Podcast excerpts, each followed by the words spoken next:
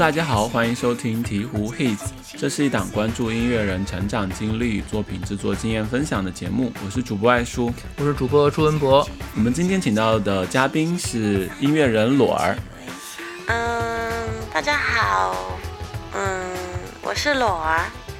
呃，原原创类音乐综艺节目这两年特别火，有很多优秀的音乐人也都是通过这样的平台被更多的大众所知道。呃，不过如果我们往上追溯的话，可以找到早些年这是个时候，呃，央视的一档唱作人节目叫做《中国好歌曲》，呃，这也是中国内的这种原创类音乐综艺节目比较早的一个雏形尝试。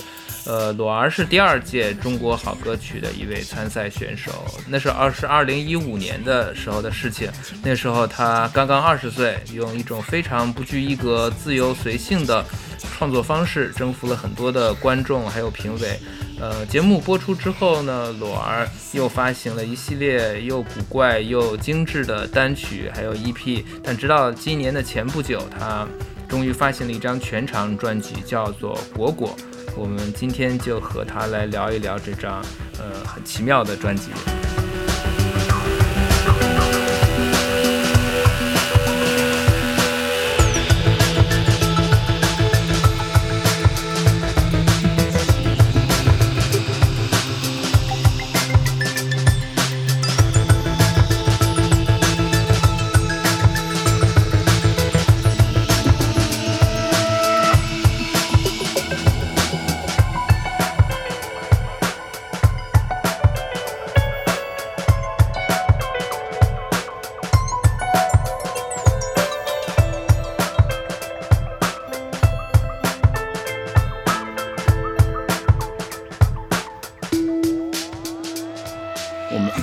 讲一讲你当年的参加的这个节目嘛。其实现在离那个节目已经过去了六年的时间了，大家可能对于当时的节目的设计或者制作这些不太了解。你要不来跟跟我们讲一讲当时你是怎么参加的这个节目，然后这个节目又给你带来了些什么吗？嗯，当时就是嗯导演来我们学校，然后要选那种会唱歌的，嗯不是。会写歌的人，然后我当时就有一首歌嘛，我就嗯想去试试看，然后它叫做有这么一只羊，然后比到中间的过程，我就新写了一首歌，然后就换了。嗯，就是那首会飞的野马是你在被选进去之后创作的。嗯，可以这么说吧。嗯嗯。对，那上完节目之后这几年你都大概在做些什么呢？嗯，就还蛮生活的，就跟谈恋爱呀，跟朋友相处啊，跟动物相处，更多的时候可能跟自己相处吧。嗯嗯，就有做一些什么跟音乐相关的事情吗？对，我知道你发了一些单曲什么，但好像你发的这样的东西也不是很多。嗯，我觉得这些还蛮跟音乐相关的呀，因为它很生活。嗯，那你有参加什么演出吗？有啊，但就也不是嗯自己特意找的，可能是身边的朋友，然后觉得我可以去，然后就推荐了我去这样子。嗯，那节目之之后没有继续组织这种。大大小小的，比如商业演出啊什么的吗？没有想过，好像。嗯，哦，这样子的，嗯，那那还是一种比较好的状态吧，对于上了综艺的音乐人来说，嗯，也许，也许吧，我不知道哎，我比较想要顺其自然，嗯。好像自己一直都是这样子。哎，那你平时有其他的工作吗？没有哎，嗯，可能有自学一些配乐吧，然后有做一些尝试，还有画画什么的。嗯，对，可以讲讲你现在的这种生活状态。听说你是现在住在厦门是吗？嗯，对啊，住在厦门的山上。嗯，对，那你平时一天会大概怎么度过呢？啊，我的一天跟后面几天都不太知道会发生什么，我就是嗯想怎么样了就开始会行动这样子，如果不想怎么样，那就不动，看书这样。嗯，就更即兴一点的状态吧。哦，对对，其实很多音乐人，就是尤其这些上了综艺的音乐人，他有他都会特别利用这个综艺节目之后的这么一两年的时间，可能会演很多的演出，发很多的作品，拍一些广告什么的这种。但是你好像就完全没有利用到这些红利时间。嗯，利用吗？我好像好像没有这个脑子。嗯 嗯，哎，那你当时就是上完节目之后，公司没有说给你配一个什么经纪人之类的角色吗？嗯，有呀。当时公司给我配了经纪人，然后嗯也配了，算有团队吧。然后走了这样子的流程，嗯嗯，体验了然后之后他们就没怎么管了，是吧？嗯，当时出了那个 EP 之后，嗯，对，那你那你觉得那段流程怎么样？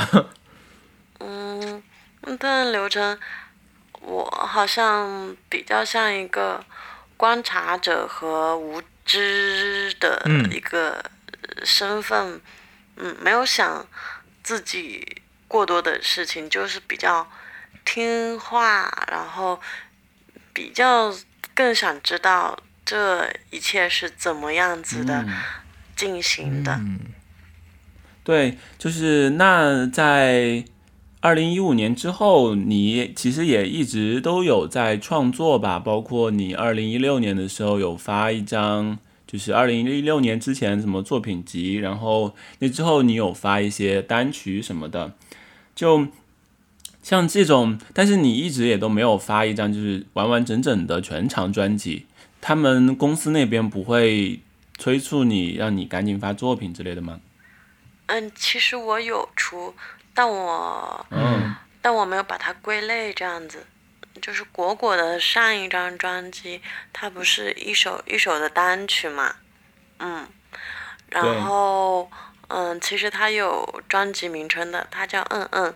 可是我的那个制作人他制作最后一首歌的时候，嗯，他就去世了，这样。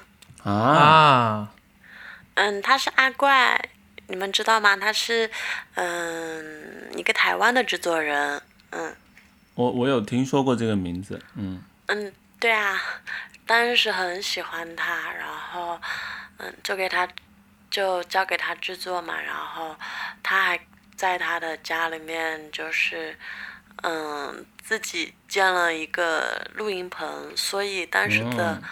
歌曲都是在他的家里面录的，嗯，然后他不是嗯去世了嘛，然后所以最后就没有太多的心情把它汇总成说这是一张嗯专辑，嗯就没有去想嗯专辑和宣传的事，所以后面就有点停滞了。哇，我回忆最快的方式变老，大概是一副八十岁的老奶奶模样。穿梭到巴黎的地下通道，那天不是情人节。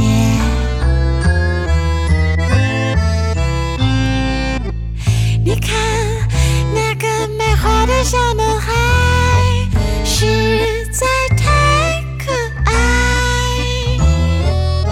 你握着手里的那朵玫瑰，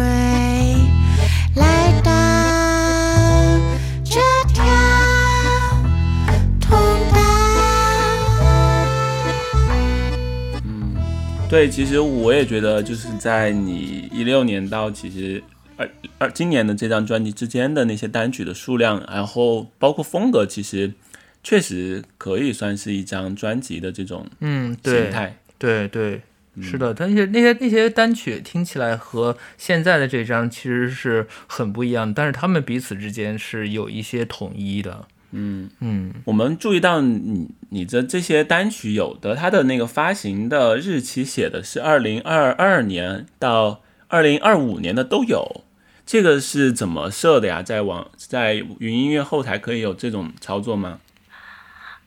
嗯，这个这个不知道怎么去解释。嗯，其实这种感觉跟我很像。嗯嗯，它跟我的时间感也很像。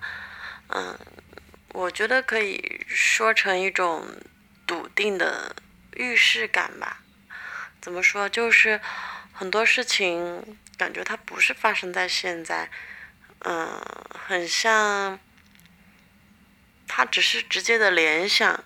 就比如说，嗯，这个场景我见过，嗯，这种，嗯，相似的交错感吧，嗯。嗯，deja vu，对，嗯。嗯嗯，对，可能就有这种未知的预知的感受吧。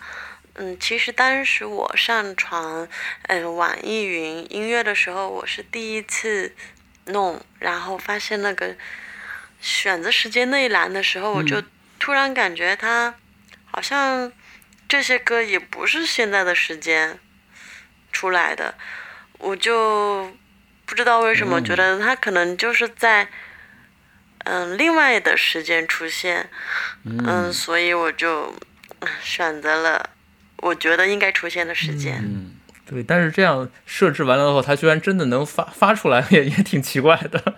对，他按理不是应该我也不知道哎，对，按理对它不是应该等到那段时间之后他才会上线嘛？对，这是一个网易的 bug，其实。嗯，哦，还挺、还挺有趣的，我觉得。嗯。嗯，那我觉得其实挺懂我的，嗯，对，对。嗯嗯，还蛮喜欢这样子的感觉。对，我会觉得你其实你上传到网上的好多作品，其实有一些都是一些。呃，就是可能很随意的这样的录音，很快速完成的这样的，呃，像是速写一样的东西。嗯，它它确实很像速写，嗯，很像灵光一现，然后就有了，然后就记录，嗯，记录，然后又觉得不是现在的事情，嗯，嗯，对，然后呢，我就想起了你的这个背景，其实你的呃，你是专门来学音乐的，你大学学的是作曲，对吧？嗯，对啊，嗯。对，所以我我不知道，呃，就是你的这种创作方式和记录方式和你在音乐院校里的专业的学习，它有什么样的联系吗？你是嗯，我是虽然学的作曲，但我其实学的时间非常的短，可能两三个月这样子。我其实，嗯，最开始学的二胡，嗯，就是二胡它才是我的一个专业，然后后来就改了，嗯，改成作曲。哎，那你就大学就它不是会有四年的这个训练的时间嘛？对大学里具体你都在学些什么呢？啊，我没有四年，我退学了。哦，哎，上完节目之后你就退学了吗？嗯，对呀，因为我觉得，嗯，就是嗯。当时签约了嘛，然后觉得好远啊，广西好像离北京对角线吧，嗯，然后我当时很快就签了，然后又说有住的地方，哦，原来还有这段经历，啊对我们都不知道。嗯，对啊，对，我还以为你会，对，就是我以为你是后来上了。没有上，嗯。嗯，其实没有学太多东西，因为当时。嗯，要会看五线谱嘛，然后我不会弹钢琴，所以看五线谱很吃力。对，其实作曲也不一定非要看会看五线谱。嗯嗯，是吧？然后所以后来就找嗯，自己的那个自学的方法。嗯，对，那在你这种自学的过程当中，有些什么样的音乐人影响到过你或者启发过你吗？就国内国外的都可以就是过讲一讲。去现在的也都可以，无所谓。嗯嗯，国内受影响的话，嗯，我觉得应该是曾轶可吧。哦，嗯嗯，然后还有很多啊，嗯，陈绮贞、卢广仲，呃，哎呀，好多好多好多，其实就是喜欢、好听，嗯，哦，然后参加完节目之后，有人推荐我去听那个嗯 Cake Bush，然后我当时就啊、心里好开心啊，就觉得很感动，我觉得她就是我姐姐，嗯，对，嗯。嗯，对你这么一说，好像是是是有那么一点，嗯，确实，嗯嗯。嗯，就是就是他后来对我影响还蛮深的，就有去看他的一些东西，就觉得虽然不认识他，但又好像好熟悉他。嗯哦，然后后来又知道户川纯嘛，然后就去看他演出。嗯嗯嗯，然后看他演出，是我去音乐节唯一看的一个人。嗯，对，一个见过见过面的姐姐。嗯，我觉得她不是我姐姐，她算是我妹妹。哦 哦，是吗？嗯，因为他就是更叛逆，然后情绪嗯更爆裂，更嗯，激愤。嗯你嗯，的。比喻还是还是这么有趣。对，太逗了。嗯，还有还有哪些没有见过的或见过的姐姐妹妹啊？嗯，还有比约克我也很喜欢。嗯，嗯比约克是我签约之后，然后嗯有带我的第一个经纪人，他推荐了他的歌曲，我当时就觉得啊，好羡慕他呀。嗯嗯，很羡慕他所在的环境，还有他的团队，就是呈现了他的一个很完整的，嗯，共同体的一种音乐方式。嗯对，嗯，那像就像你刚才这样说，我们问到你说平时音乐创作之类的，那你平时有多少时间是用在音乐上面的呢？感觉也不会很多，是吧？呃，可能按照他的时说法，就是所有的时间其实都是在音乐上。哦，嗯，我不知道你你你要你来回答我，我不能替你回答这个问题。嗯，我觉得你回答的很不错。确实，嗯，那你嗯，就是他好像你说不准他嗯他什么时候就来了，嗯，什么时候就有了，然后他就出来了，很自然的。对，那你突然想到他的时候，你会去把这些东西记下来吗？还是之后再去整理呢？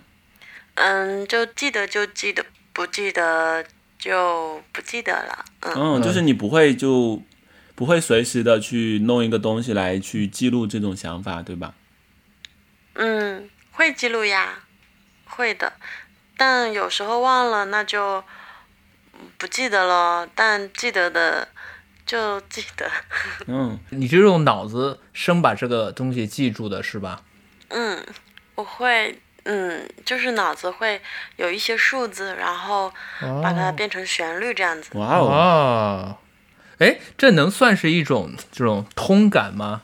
我我不知道，因为我知道就是呃，很多音乐人其实是有通感的。比如说我以前我以前聊聊过的一个呃，在英国的一个音乐人，他是说他是呃看到颜色会感感受到音乐乐呃就是音符这样的东西。比如说他就特别喜欢绿色这样的，嗯、你有这样的这种通感吗？就是不知道怎么解释。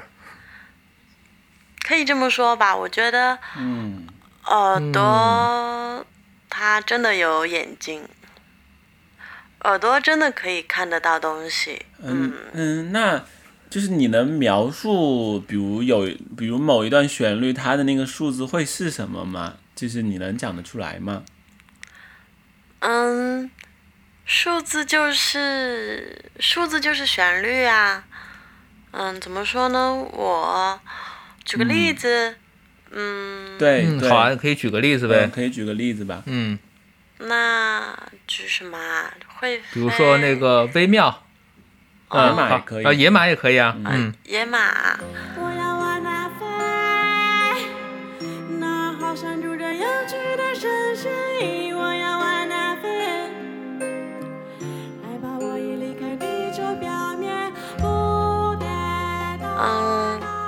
就野马的后面不是有神仙语嘛？当时就觉得神仙语它很像天堂，就是很有教堂调式的感觉，然后就觉得哒哒哒哒哒哒哒哒，就是它感觉就不应该是从 C 调这种正常的嗯开始，他应该更上一个台阶。嗯，嗯，从低调开始，感觉会更接近那个极乐世界。嗯，嗯，比如《呐喊》，它讲的是天上的时间和地上的时间，神仙来通过这两个时间的切换来形成地球的环境破坏，所以它可能有地球美好的旋律啊和地球黑暗的旋律。嗯嗯，嗯，嗯那你怎么会？你会怎么把这些呃这些碎片化的东西发展为一首完整的歌呢？就比如嗯，新专辑里《微妙》这首歌，你你当时是怎么样把它从最早的想法发展到现在这样子的呢？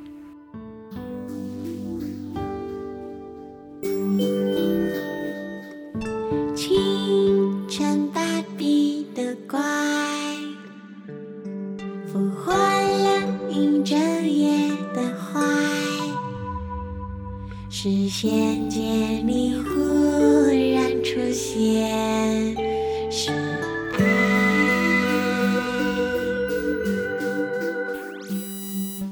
眨眼不经意的乖。点在心上，猝不及防，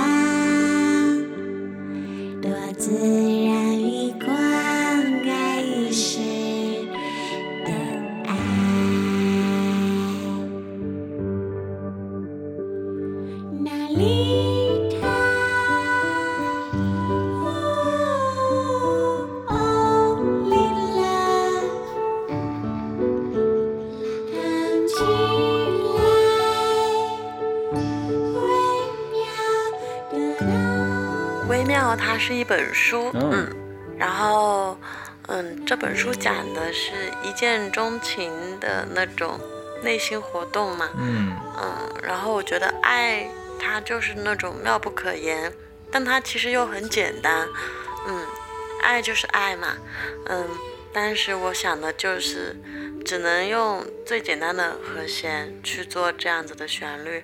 我当时我的手势它就是只挪动了两个位置，它所以它整首歌其实就是两个和弦，然后很简单但很微妙，嗯，就是这样子。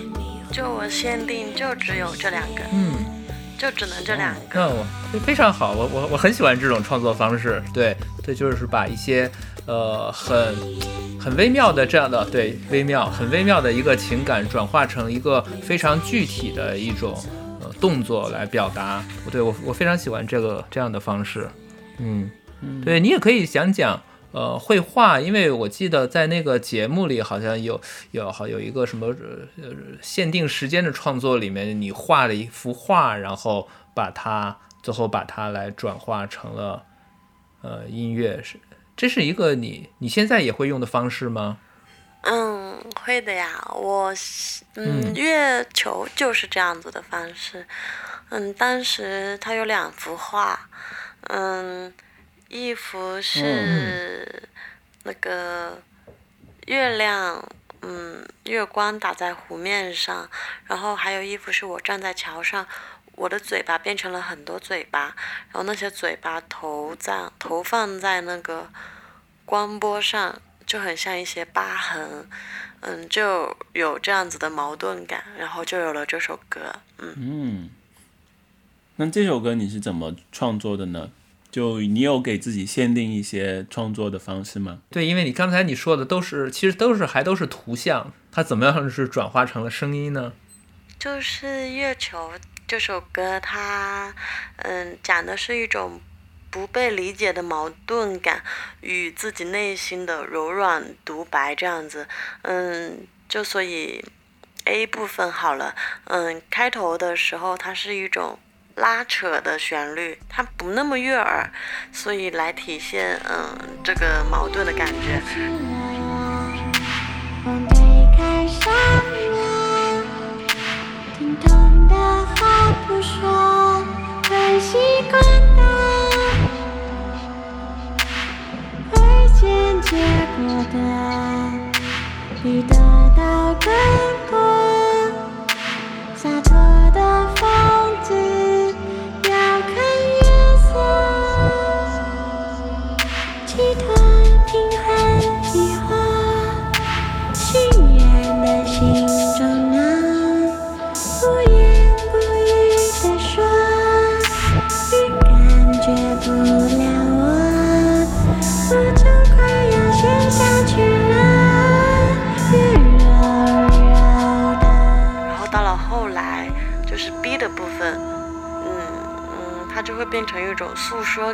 就是好像躺在月光里面，像流水一样这样，噔噔噔噔噔噔噔噔噔噔噔噔噔噔噔噔噔，就一二三一二三一二三，嗯，这样子的嗯。不断叠加来表现水的感觉和内心柔软的感觉，嗯，就是两个这样子的对比，然后后来又回到了拉扯感，就加了一些嘶吼的感觉。嗯，嗯确实，嗯，嗯，那还挺有趣的很。有趣，很有趣。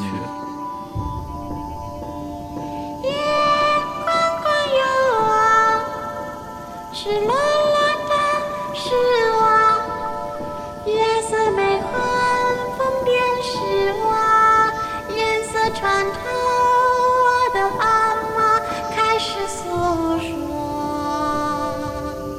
那我们就讲讲这整张专辑的概念吧，因为，嗯，刚才你有提到说上一张专辑其实你是做完了，只是没有去整理。那这张专辑是什么样的一个契机或者灵感，让你开始去整理这些作品呢？嗯，就老板说你要出专辑了呀，然后我就说好啊。嗯，嗯，嗯没有，嗯嗯，嗯，但其实这张专辑的那个就是风格上还是和之前是有不一样的。就是你在那你在创作的时候，你是有去刻意的去去选择表达吗？还是什么样的想法呢？就是虽然老板说你要出专辑了，嗯，但我其实早就已经有了，嗯，就这些歌它已经放在我的手机里面很久了，只是我比较懒，然后没有说一定要怎么样，就正好，嗯，有了这个契机，所以我就嗯挑选了一下，我觉得那要出专辑，那就做一首关于自己的歌，我就挑了一些嗯只关于所以，所以你的库存里有很多的歌，嗯，有很多很多哇哦，的歌。对，所以这这十首歌都是什么时候写的？什么时候的片刻的自己？应该是很久很久以前片刻的自己吧，嗯，就我说的感觉好像很久很久了，但我也不知道久不久，我对时间没有那么大的概念，但我只是感觉它离我比较久了，就是比我现在的嗯处境来说，嗯，因为他写的都是一个人的时候嘛，应该就是这样吧。对，那你个、呃，那他最早的一首是哪一首？你还记得吗？嗯，最早应该，哦，应该是微妙吧。嗯，其实哦微妙，它应该是放在我上一张专辑里面的，因为我上一张专辑写的其实都以都是爱情的歌，嗯嗯，都嗯是关于嗯爱情方面的，然后其实它应该插在上面的，然后我现在又把它插到现在了，其实又很微妙，嗯，对对，对，那比较近的一首是哪一首呢？比较近的话，嗯，我忘了耶，我想一想，好像是沙发吧，或者是我想躺在地板上，我真的忘记了。不记得了会是这这两年写的吗？嗯，也许更早吧，嗯，真的嗯不知道。对，嗯没有。另外就是我们会发现这张专辑的制作人是 B 六，就他其实是中国就是电子音乐这个场景里还蛮先驱的一个人了，他有活跃很久了。对，对，然后他的涉猎也非常广泛，包括很做了很多的电影配乐和新古典的音乐创作。你是怎么和他认识的呢？嗯，其实其实 B 六老师，我其实一开始不是要找他，我其实一开始谁都不知道，我不知道嗯要找谁，然后嗯，我不太认识音乐圈里面的嗯厉害的制作人这样，然后我就问了一个我我觉得他比较了解我的一嗯个朋友，他就推荐了 B 六，嗯，然后我就。加了他的联系方式，嗯嗯，然后就去了他家，给了他听我的小样，嗯，但很意外的是他很喜欢，那我就很开心啊，那就那就合作吧，嗯，就挺简单的过程的，嗯，但我倒觉得 B 六会比较喜欢这张专辑。嗯，对，其实 B 六他是一个很合适的人，因为 B 六、嗯呃，他最早早年的时候他是做呃那种实验音乐的嘛，他其实是很很怪的音乐，或者是很很精致的音乐，他他都他都尝试过摇滚乐、噪音或者是什么样子的。嗯，对他他的涉猎真的非常广。嗯，对，那他作为制作人，有给你这张专辑带来一些什么不一样的地方吗？和你自己相比？嗯，这次的话，我就是自己参与的部分很多。以前的话，就是把词曲啊，呃，自己的想法用文字叙述出来，让对方去把握我的感觉。然后这一次更多的是自己把握自己的感觉。然后因为有 B 六老师他鼓励我嘛，我就更加的去做自己，想要嗯怎么样就就去弄它。然后 B 六老师就起到一个保证整首专辑的质感的作用，他是我这个专辑的制作人嘛。嗯，对，就是制作人的角色嗯就是把控一下这张专辑整体的这个形象。哎、但但我们发现专辑里有一首歌是那个你跟 Anti General 一起合作创作的，叫《两两幺幺摇不醒的梦》。对这首歌，嗯，其实之前还有一个版本和这首歌不太一样。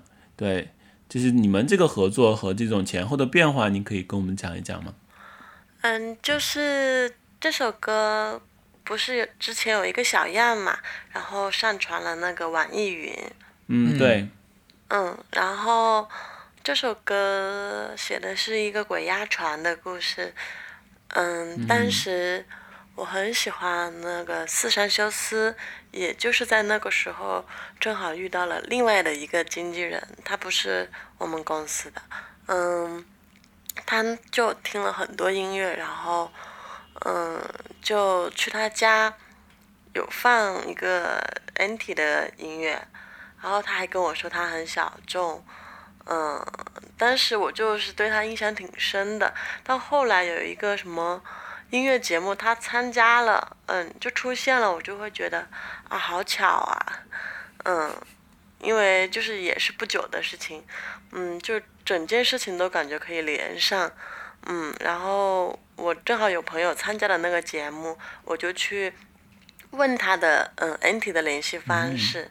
嗯，因为我找他就是喜欢他的那个音乐，而且我就是觉得他的音乐跟嗯《两两幺幺》这首歌是非常的契合的，所以就很相信他，要他嗯用他的感觉去做。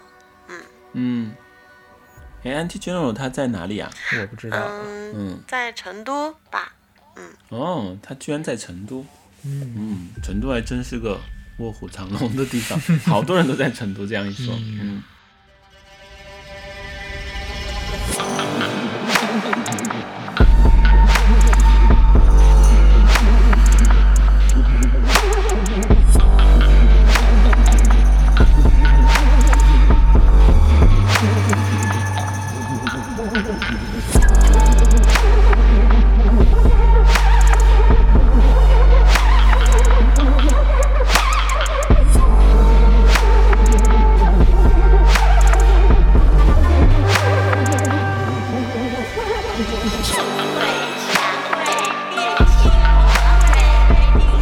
要不然我们再说回到这张专辑的制作，嗯，它制作是用了多长时间啊？总共前前后后的。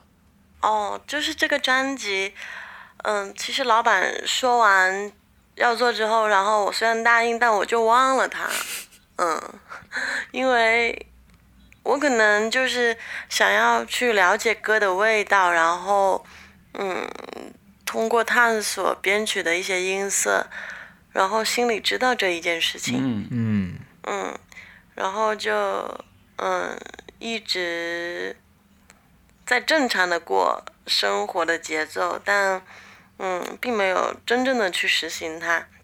就是有一天，嗯，我想着他们的时候，觉得好像他们的嗯。画面越来越多了，所以我所以我就很快的嗯就去把他们一次性编了出来。哎，那你觉得说这其中有没有你比较难的地方，或者你花了很多时间去思考的地方呢？嗯，比如刚才你有提到音色，音色是这是这一点吗？嗯，音色呀，音色我觉得不是这一点嘞。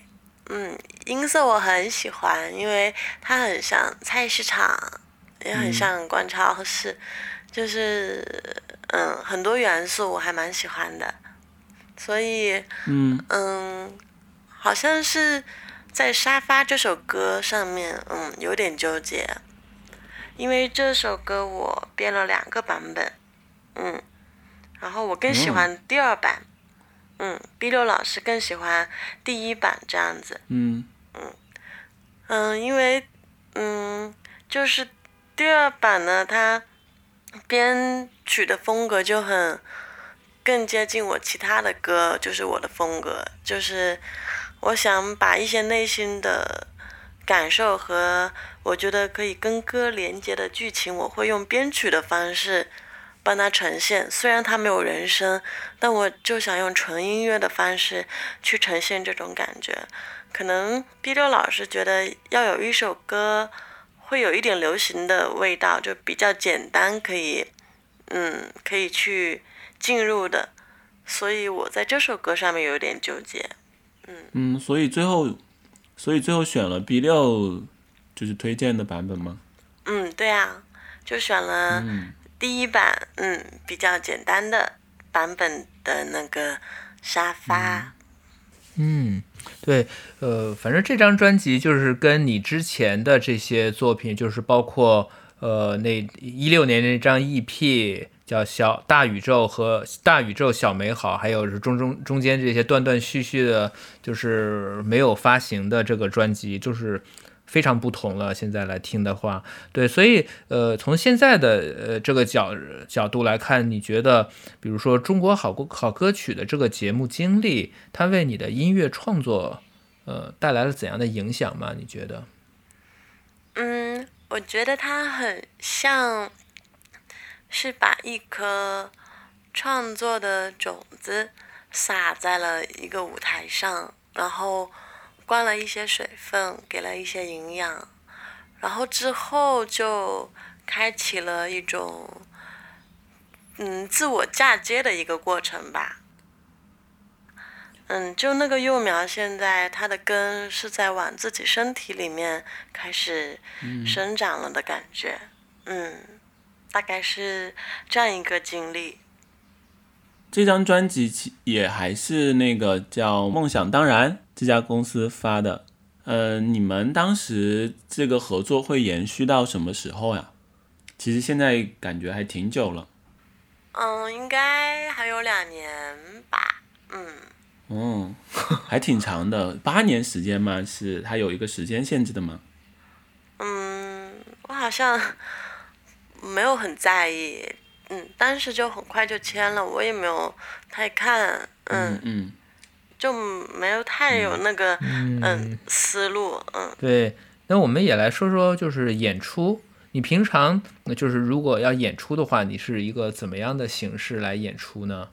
感觉很难说哎，我就是我每次都要知道那个演出的嗯具体的方位，嗯，它的场景，它嗯与我之前有什么关系，然后再找一种合适的连接，看怎么才能让我更融进去那里，嗯，所以可能叫做场域音乐吧，嗯，我我自己猜哦，嗯，就是比如这次去那个水果店就有做尝对，对，我知道你你最近，我听说最近你在上海的一个呃水果店做了演出，那是真的一个水果店是吗？卖水果的？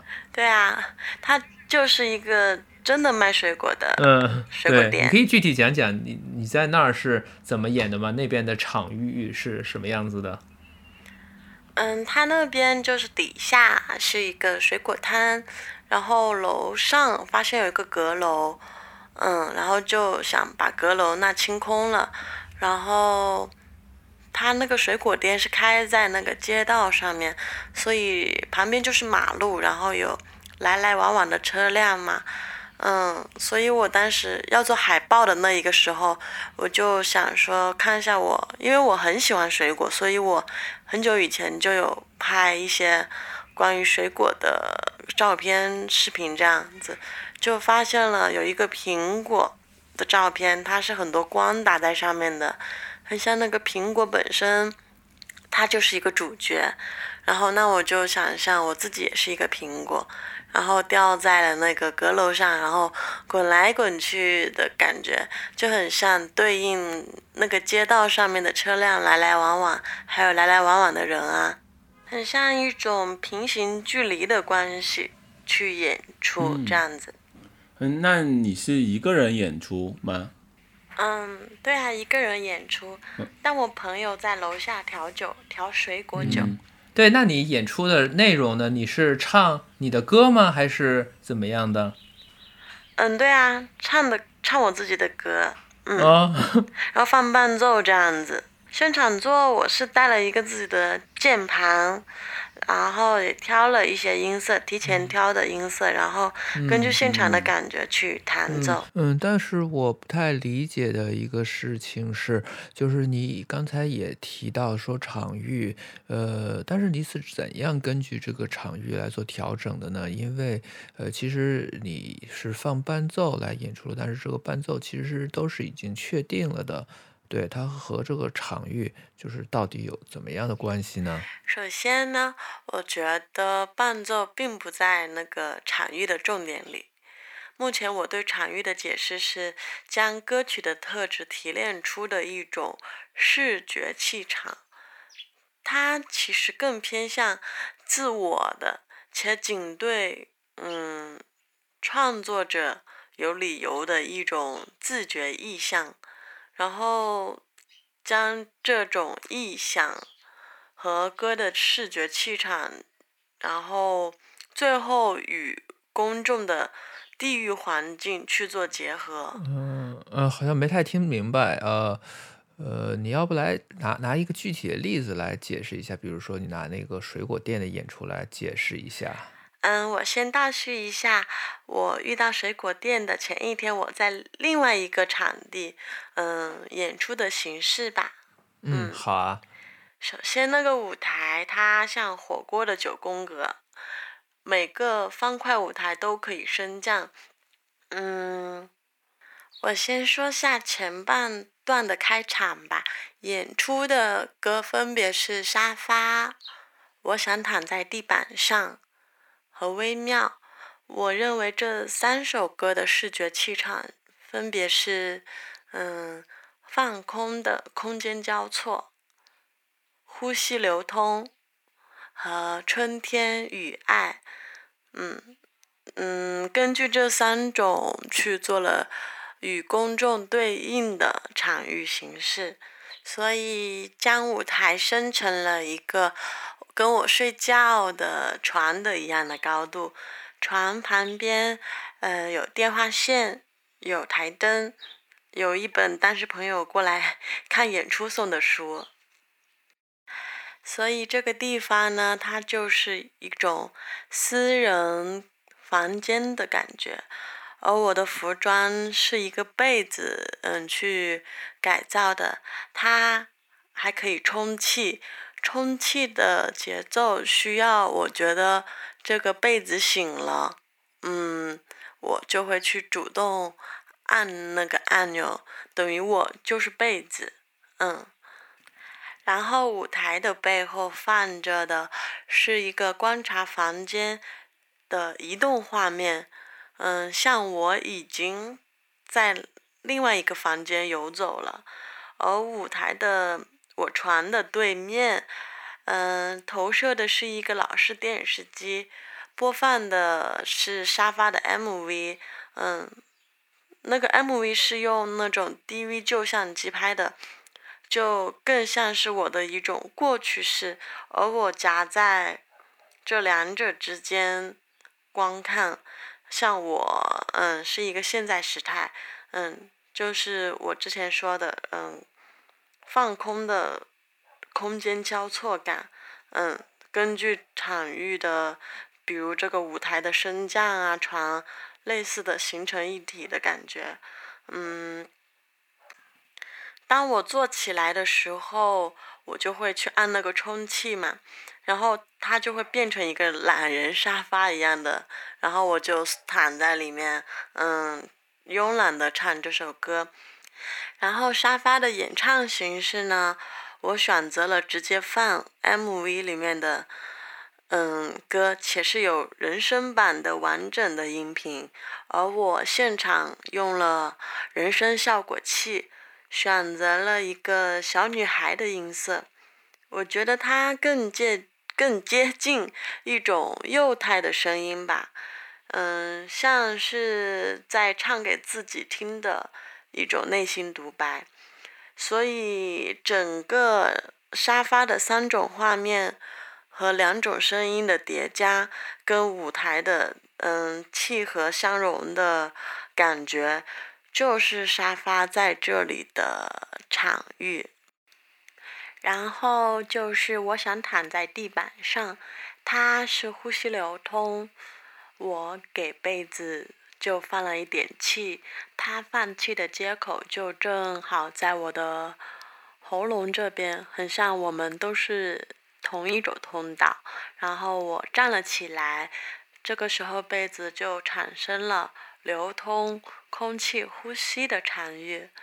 这首歌的影像是记录了我，嗯，我当时拍的，嗯，交通。拥堵和人群拥挤的一个画面，这样形成的对冲感，嗯，与舞台，嗯，我在呼吸的感觉就是这样子的场域，嗯，后来到了微妙，我就把整个气放出来了，回到了本人的状态。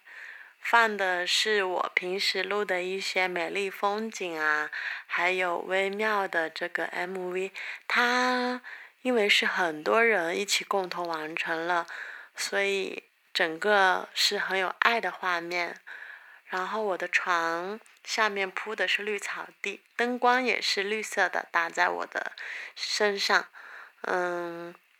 这样的元素衔接，就构成了一种复苏的春天的、不可言语的美丽的、微妙的爱。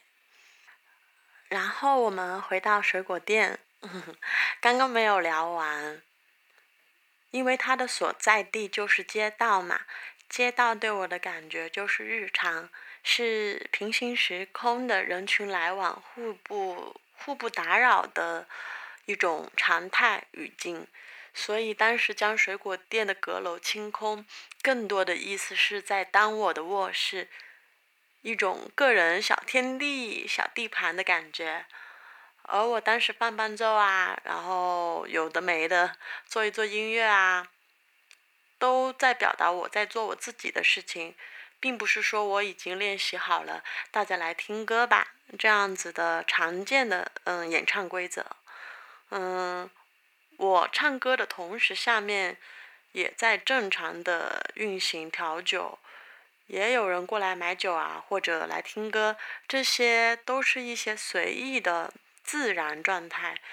这样，我与下面、与对面的街道和过路或停留的人群，都是在进行的一种各自的模式，并不是。嗯，观众过来专门买票看我演出的这样子的，嗯，感觉这样子的形式，因为这样子的形式并不适合这个场景去形成场域的。嗯，好，那我们来最后问一下，对未来的这样的一些计划，你未来有什么样的别的音乐上的想法吗？嗯，未来的话。对音乐来说，嗯，可能继续的以这样子的创作去做歌的意想吧，做一些不知道的预知的东西，然后通过演出的场域形式去慢慢摸索出来更接近心里样子的东西。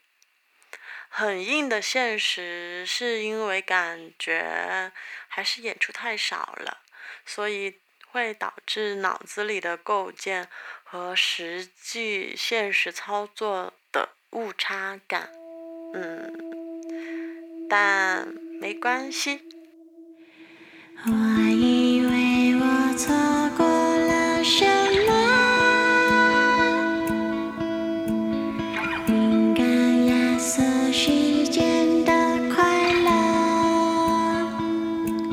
那我们感谢鲁儿做客我们的节目，感谢大家收听这期节目，期待听到我的音乐的人，不只是听唱歌词的具体事情，而是因为那些看似没有内容的间奏的音乐，听到他们而感受到每首歌。